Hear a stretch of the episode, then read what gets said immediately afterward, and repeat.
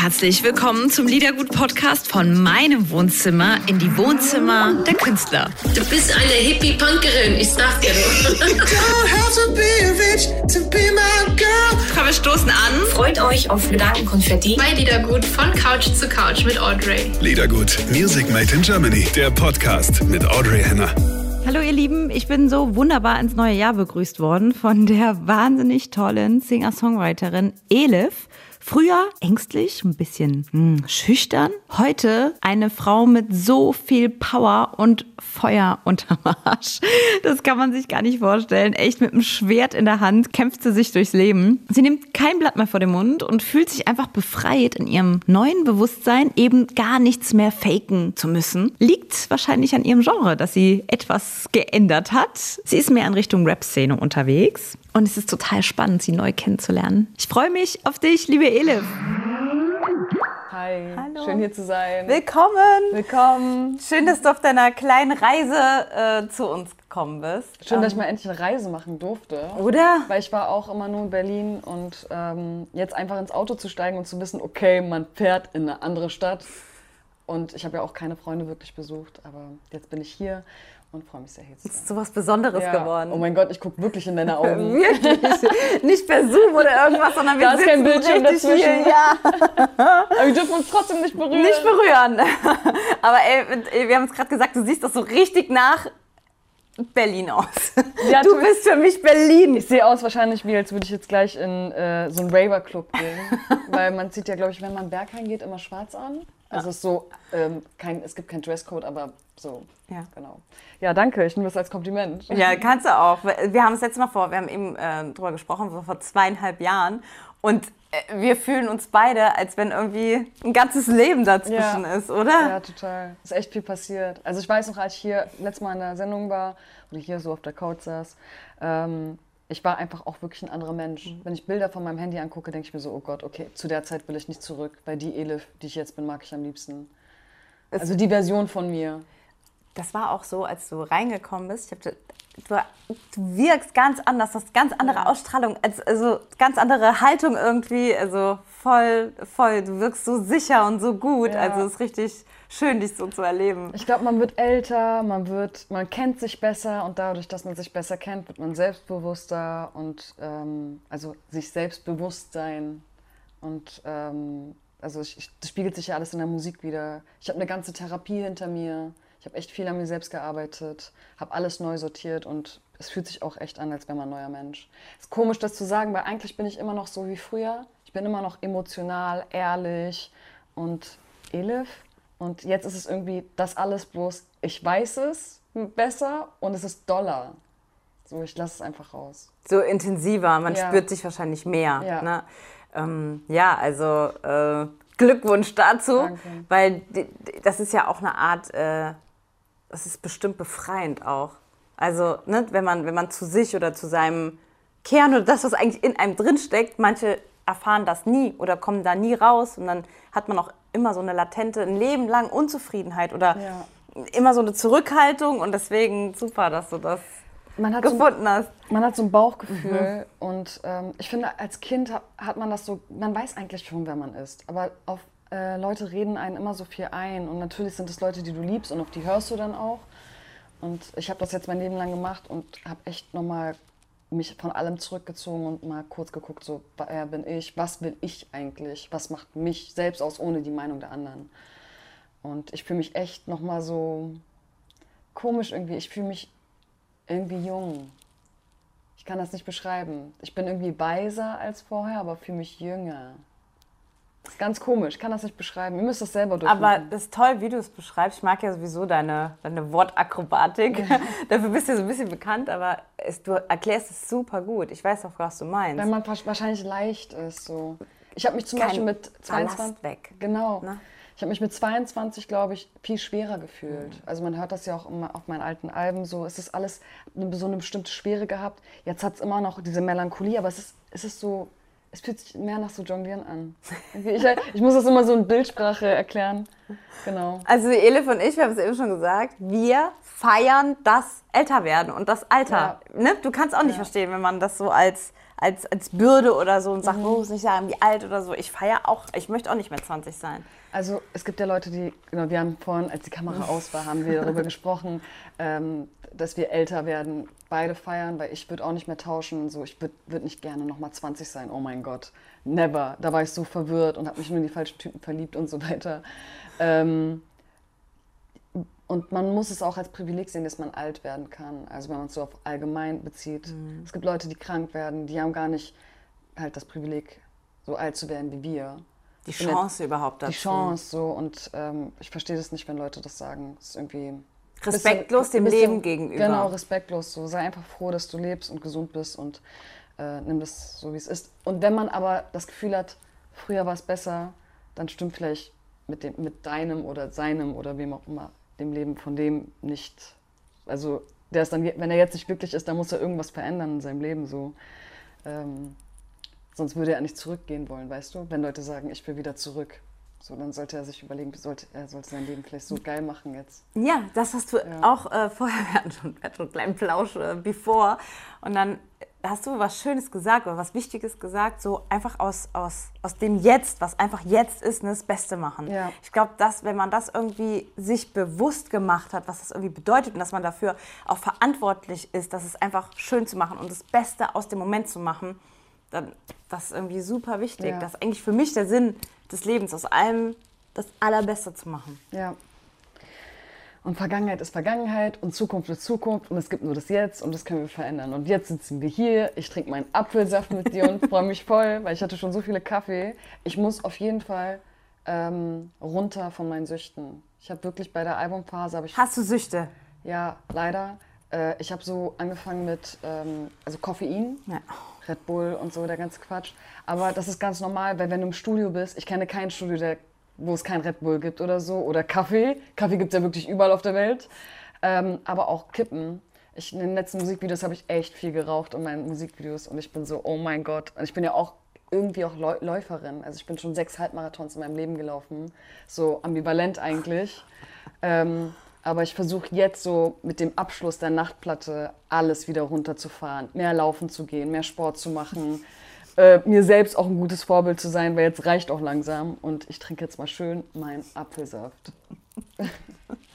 Ich weiß, du machst aber schon so ein bisschen. Auch das machst du bewusst. Essen, trinken eigentlich. Also, ich meine jetzt Welches nicht, Trinken? Welches Trinken meinst du?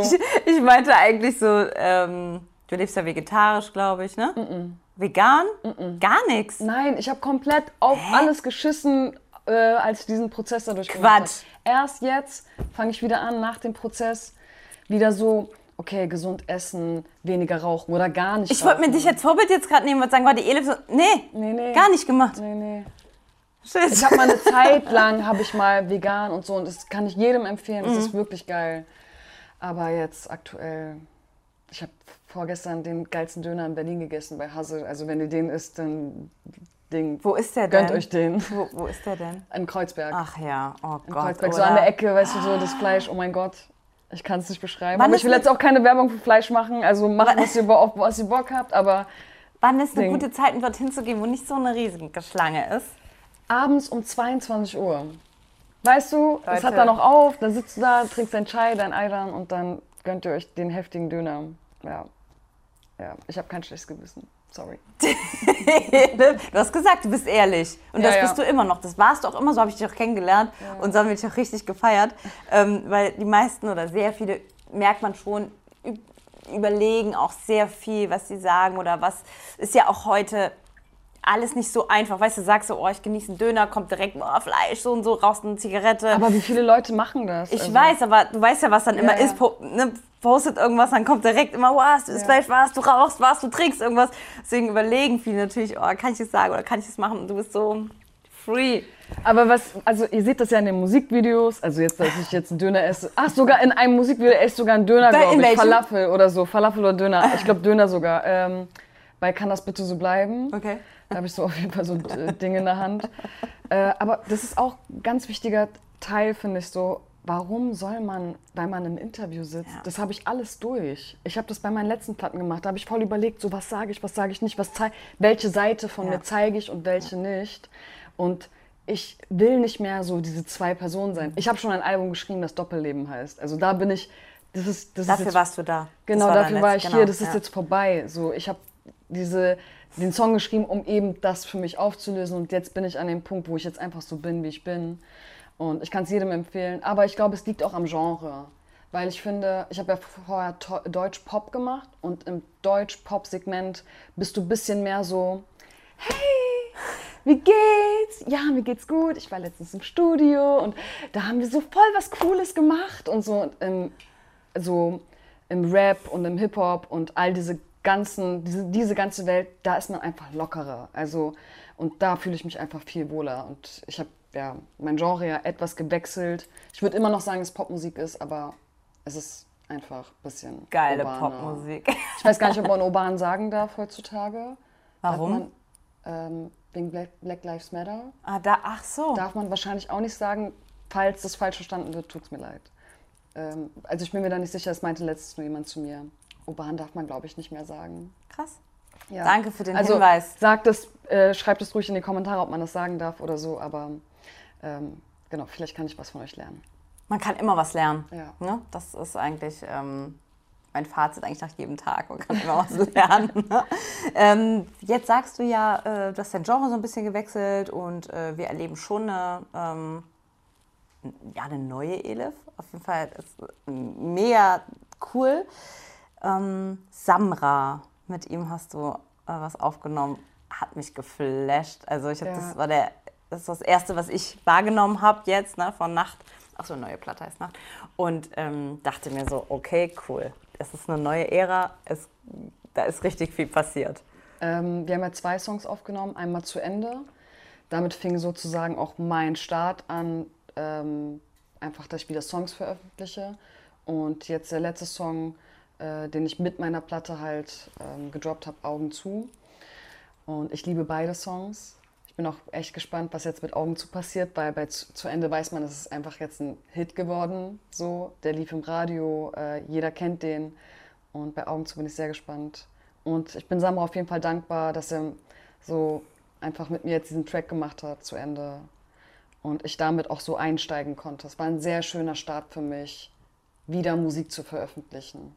Ja, wenn wir, ähm, jetzt reden wir, jetzt sind wir bei deiner äh, Platte angekommen und äh, haben über Samra schon gesprochen. Pickst du uns mal was raus aus deiner Platte, was wir in deiner Stunde spielen? Ja, ähm, hört euch den Song So ein geiles Cover übrigens, ich muss es nochmal sagen. Ich würde Hammer. gerne, ich wünsche mir den Song zuerst äh, Gitarre von mir, weil ich ähm, eigentlich immer mit der Gitarre unterwegs war. Und das ist der letzte Song auf meiner Platte. Und da sage ich auch, damals gab es nur mich und die Gitarre. Und ich erkläre in dem Song so, von wo ich herkomme und bis wo ich hingegangen bin. So meinen ganzen Weg. Super, schön. Und jetzt kann sie äh, nicht mehr Gitarre spielen, weil einfach die wunderschönen Fingernägel dazwischen gekommen sind. Ja. Das ist einfach mal Fakt.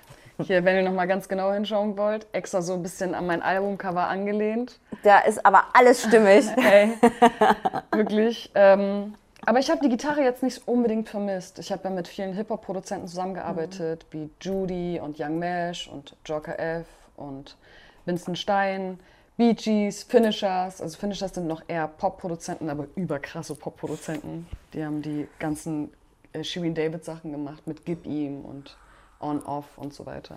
Überkrasse Leute, also die Besten der Besten. Ähm, und die haben so gute Beats geliefert, dass ich nicht mehr Gitarre spielen musste, weil die konnten das alles auf dem Keyboard. Also wenn ich gesagt habe, ich brauche eine Gitarre, dann haben die das Sample ausgepackt oder irgendwie so ein Plugin oder so und dann ging das alles halt MIDI los so. Wie war denn die Zeit, ähm, in der du das Album mit diesen wahnsinnig tollen Leuten fertigstellen konntest? Also ich stelle mir vor, dass das eine super intensive Zeit war.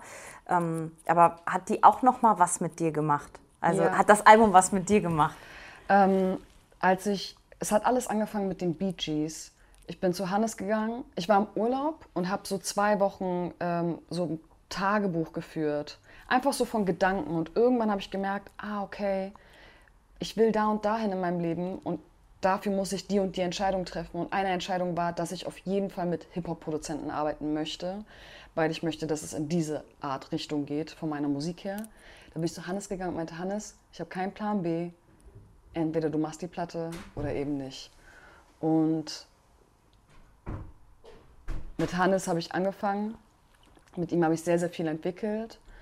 Und äh, die letzten Songs aber habe ich dann mit Judy fertig gemacht, ähm, mit Finishers und Joker F.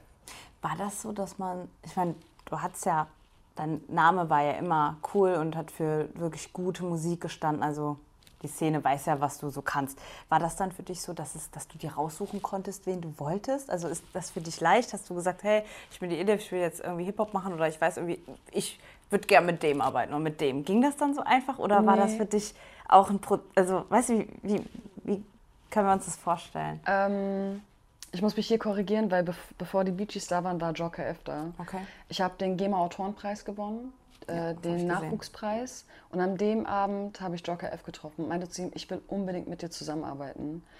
Ähm, und er meinte, okay, komm vorbei. Und das war auch genau die Zeit, nach dem GEMA Autorenpreis bin ich krass in Burnout gefallen. Ich so voll fertig, saß bei ihm auf der Couch und das Erste, was er gemacht hat, ist, dass er mich voll gelabert hat, dass ich so nicht mehr weitermachen kann. Er meinte, Elif, du musst deinen Stil verändern. Du wirst damit, was du jetzt machst, nichts reißen. Das, du kannst viel mehr, du hast viel mehr Potenzial. Und ich habe ihm nur zugehört. In der zweiten Session haben wir dann zu Ende geschrieben. Und ähm, ich habe ihn dann auch im Nachhinein gefragt, ich meinte, ey Joker, ganz ehrlich, jeder will mit dir arbeiten, warum hast du mit mir gearbeitet? Und dann meinte er, weil du mir zugehört hast. Ich hatte das Gefühl, dass das, was ich dir sage, auch bei dir wirklich ankommt, dass du verstehst, was ich vorhab. Und hier auch muss ich wirklich Props an die Produzenten geben. Der Künstler ist gut. Ich weiß, dass ich Texte schreiben kann, auch auf gute Melodien komme. Aber wenn das nicht matcht mit dem Produzenten, dann kann es noch der krasse Produzent sein. Da kommt dann nichts bei rum. Also die Kombination zwischen Künstler und Produzent muss auch stimmen. Und in dem Fall hat es einfach gestimmt. Und das war ziemlich geil. Dann hatten wir auf einmal den Song zu Ende und dann ging es weiter. Okay, das heißt, du hast also ganz am Anfang schon, weil die zweite Session, du hast ganz am Anfang schon gemerkt, okay, das wird krass. Ja, genau. Also wenn man so einen Song wie zu Ende schreibt, dann merkt man auch, okay, weil du weißt, bei manchen Liedern weißt du einfach, dass es ähm, gehört werden könnte. Und er kam auch auf die Idee, Samra zu fragen, ob wir da nicht so eine Kollaboration machen. Und jetzt ist der Song auf seinem Album drauf. Du hast dem Mann viel zu verdanken. Ja, habe ich auf jeden Fall. Und das habe ich ihm auch, glaube ich, schon 10.000 Mal gesagt, dem Joker F. Jetzt habe ich ihm genug gedankt. Reicht jetzt auch. 101 Mal. Jetzt reicht auch. Hast du, ähm, wenn du hast gesagt, du hast so fertig bei dem auf irgendwie auf der Couch gesessen und warst irgendwie so leer und so. Und Ja. dann hat ja die, dann hat dich das ja voll zurückgeholt. Also dann hatte ich das ja voll, dieses, diese, diesen, dieser Match, ne? Und dieses Ja. Album hat ja eigentlich dann voll die Energie zurückgegeben und, und, und die Richtung. Also es ist ja, boah, das, Ich glaube, das man lebt, gut. man lebt von Erfolgserlebnissen. Also wenn du einmal so richtig hinfällst und Burnout hast und dann eigentlich dich wirklich nicht mehr bewegen kannst, gab Tage, ich konnte nicht mehr aufstehen. Und ich hatte auch so ein bisschen Angst vor dem Alter 27, weil es ist ja so diese berüchtigte 27 als Künstler und so, das ist das Alter, wo viele abgekratzt sind und so. Und ich war so, boah, wirklich ohne Spaß, wenn ich jetzt nicht an mir selbst arbeite, dann werde ich wirklich Probleme haben. Und ich wollte auch nicht mehr einfach so durchs Leben gehen, deshalb es war schön, dann auf dem Weg, als ich die Therapie gemacht habe, langsam so Erfolgserlebnisse zu haben, dass ich geile Songs geschrieben habe, dann immer mehr Leute mitbekommen haben, was für Songs ich geschrieben habe und ich dann dadurch zu anderen Produzenten gehen konnte. Und so eine Produzenten wie Judy oder Young Mesh kamen erst ganz zum Schluss dazu. Und das fand ich auch krass, weil ich habe, weil der Corona ist, bekomme ich von der Außenwelt nicht so viel mit. Ich bekomme nicht mit, wie viele Leute gerade meine Songs hören oder wie viele Leute mich kennen. Und ähm, äh, einer vom Label meinte, hat mich letztens angerufen und meinte, Elif, ich glaube, du bist mit deinem Kopf noch so wie vor einem Jahr. So klein bist du gar nicht mehr. Also als Künstler. Aber mir ist es eigentlich egal, ich bin einfach Elif und ich mache weiter einfach. Äh, einfach Studio und so tun, als wäre man ein Kind und würde spielen. Das ist am besten. Ja, das Behalt ist es am besten ja. für immer. Mach das am besten für immer. Ja, das das, ist, ist, ja eh alles, der ganze Ruhm und der ganze, alles, was da drumherum passiert. Ich weiß nicht, ob das. Darauf kommt es ja nicht an, es kommt ja auf die Kunst an. Wie krass du auch, äh, auch mh, mutig, dass du gesagt hast, ja, ich mache auch so eine Therapie und ich kümmere mich so. Das war ja eine alleine Entscheidung, oder? Hast du da oder ist dann Familie und dies oder war das warst du wirklich allein damit? Also es gab auf meinem Weg so immer wieder Leute, die über Jahre hinweg gesagt haben, Elif, du solltest vielleicht mal eine machen. Und ich habe das so ignoriert. Meinte sie, ja, ja, nee, ich komme damit alleine klar, ist nur eine Phase. Nee, ist eben nicht. Wenn du irgendwann Angst hast, morgens aufzustehen, weil du, dich, weil du nicht mehr weißt, wie du dich fühlst, dann ist das wirklich sehr, sehr ernst. Ähm, und es, bei mir ist, es war ein ganz klares Muster, dass wenn jemand aus meinem Leben gegangen ist, sei es beruflich oder privat, dann bin ich, dann, du konntest mich nicht ansprechen. Das ist so ein Trauma irgendwie, diese Angst, allein zu sein und so. Es war so groß, dass das hat mich gelähmt. Und es, so wie es halt ist im Berufsleben, aber halt auch privat, Leute kommen und gehen. Und es kann nicht sein, dass mich das so aus der Bahn wirft. Und jetzt bin ich einfach viel sicherer. Ich, ich kenne mich besser. Ich weiß, warum ich diese Gefühle habe. Und ähm, stürze mich jetzt auch nicht zum Beispiel in die nächste Beziehung. Es gibt ja so Leute, die keine Pause machen zwischen Beziehungen. Das ist, glaube ich, nicht so gut. Also, und das hatte ich eben auch. Ich hatte nie, ich hatte immer einen Freund und konnte nicht so gut alleine sein. Und mutig finde ich auch eine Therapie machen, aber noch mehr finde ich es ähm, verantwortungsvoll. Weil wenn du Konzerte absagen musst und ähm, dein Team irgendwie hängen lässt, dadurch, dass es dir gesundheitlich nicht gut geht, kannst du nicht einfach sagen, ey Leute, ich sage Konzerte ab und ich bin jetzt zu Hause, sondern ich habe das abgesagt, habe mich bei allen entschuldigt ähm, und habe gesagt, ich fange eine Therapie an.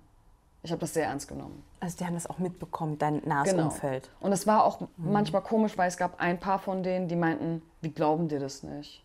Also ein paar Musiker meinten dann so, ja, du hast die Konzerte abgesagt, aber was mit unserer Kohle?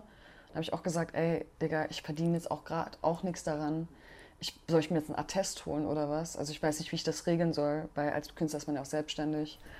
Und das fand ich so ein bisschen fahrlässig auch von denen. Und das ist schwierig, eine so, wenn du Depression hast, das zu erklären, so dass es dir schlecht geht, weil ich sehe jetzt auch nicht, ich sah nie ähm, mitgenommen aus. Ne? Mitgenommen mhm. aus. So ein bisschen, wenn man so ein paar Fotos anguckt, so von mir, es gab Phasen, wo ich mal besser aussah, mal schlechter, aber ich habe einfach gute Haut. So und ich ich bin auch ein optimistischer Mensch, aber trotzdem hatte ich das ja. Das war nämlich äh, auch so meine Frage, weil wenn man so eine Therapie macht oder wenn man äh, eine Depression hat oder Burnout oder äh, im Struggle mit sich irgendwie, wie das Umfeld geht nicht nur positiv damit um. Ja. Man erlebt auch, wie du es jetzt auch sagst, ne, Gegenwind oder Zweifel auch und ja. so. Und das ist ja, was einem noch schlechter tut. Also dann braucht man ja so ein bisschen wenigstens Gehör oder dass man auf jeden Fall nicht, dass man äh, noch gesagt bekommt, ja, äh, ich glaube dir alles nicht. nur gespielt ja, oder, oder so. was denn, du siehst doch super aus oder was. Das wird so ein bisschen als Modekrankheit ja. so ein bisschen abgetan. Dabei ja. äh, finde ich super, dass du auch darüber sprichst, weil ich glaube, es geht super vielen so, die sich davon auch einschüchtern lassen und halt nicht die Kraft haben, ihren Weg so zu gehen. Das ist halt super. Es hat sich sehr viel neu sortiert. Also ich glaube, egal also wenn du sowas Schwieriges durchmachst, dann merkst du erst, wer deine richtigen Freunde sind, wer an deiner Seite bleibt. Und dadurch hat, haben sich auch neue Freundschaften entwickelt und ein paar Leute sind gegangen. Und ich finde es gut, weil alles hat sich neu sortiert und jetzt weiß ich, wer da ist, auch in schlechten Tagen. Ähm, und ja, das ist ziemlich gut. Das ist ziemlich gut. Das ist ziemlich gut. Ja. Ey, wirklich. Und äh, was ziemlich gut ist, ist, dass du uns so mitnimmst und uns teilhaben lässt. Ne, dass du es nicht halt für dich alleine machst, weil ich glaube, du kannst vielen damit richtig Kraft geben. Also man kann auf jeden Fall aus allem rauskommen. Nur weil dein Leben gerade so ist, wie es ist, muss nicht heißen, dass du das noch 30 Jahre weiter so leben musst. Ich habe mir gedacht so, ey, ich glaube wirklich, dass wenn man seine Trauma oder seine Ängste nicht auflöst, dann wird man wirklich innerlich krank. Also wer weiß, was für Krankheiten man bekommt oder so. Weißt du, du wirst einfach so Du wirst mhm. krank einfach, also wenn du nicht so, mhm. wenn dich irgendwas hemmt und ich wollte das nicht. Ich wollte es auch nicht meinen Kindern weitergeben, sollte ich irgendwann Kinder haben, weil das ist ja der Grund, warum ich das auch habe, weil meine Eltern ja auch irgendwie verpasst haben, an sich zu arbeiten, weil sie sehr in der Kindheit. Genau, die haben ja auch irgendwas durchgemacht und dann äh, geht es in die Erziehung rein und jetzt ich, du, die, jede Generation muss besser machen und ich sehe mich auch in der Pflicht, weil die Kinder sind die Zukunft von morgen so, wenn ich irgendwann Kinder habe, dann will ich nicht, dass die irgendwie meinen Müll mitbekommen. So, ich habe den jetzt weggetan und kann den irgendwie kann die besser erziehen. So, ich habe keine Kinder, aber ich denke, so würde es hoffentlich laufen. Ja, so läuft es auch, ja. weil du es ja, du bist ja ja. Du machst es ja, deswegen läuft es auch so. Und es ist halt auch, wenn man nicht an sich arbeitet oder das verpasst, kommt man auch immer wieder in die gleichen Beziehungen oder immer in die Ja. gleichen. Es wiederholt sich Oh alles wieder Gott. wie ein Ja, wie ein Fluch. ja. ja, es ist, und so, du ich sag's auch in dem Lied, es ist wie ein Fluch. Bei Ding, bei ein letztes Mal sage ich das. Es kommt mir alles vor wie, äh, nee, es kommt mir alles vor wie in einem Déjà-vu. Immer wieder die anderen Sachen. Wirklich, ich habe Typen kennengelernt, die hatten einfach nur ein anderes Gesicht, aber der gleiche Charakter. Und irgendwann denkst du dir auch, hä? Warum? Warum? Das ist man selbst, ne? Ja, also immer, man muss wirklich immer mit dem Finger auf sich zeigen. Warum habe ich so eine Beziehung? Warum habe ich so eine Freunde? Warum läuft es nicht in meinem Job?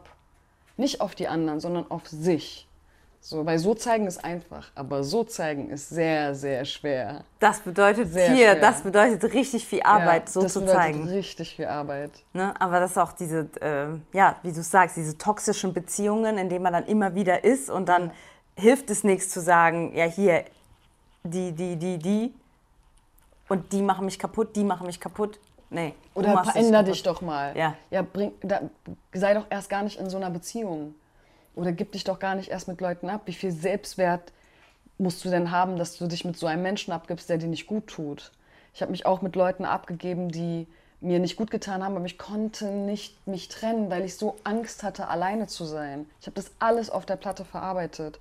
Und wenn die Leute meine Songs hören, denken sie, ich glaube, weil das sind für mich Nachrichten. Ich habe das erlebt. Ich habe ja da, daraus etwas gelernt, deshalb kann ich heute so reden.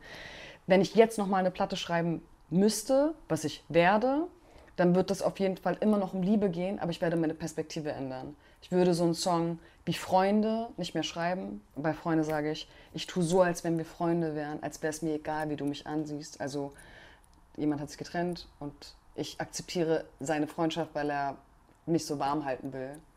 Das würde ich heutzutage gar nicht mehr machen.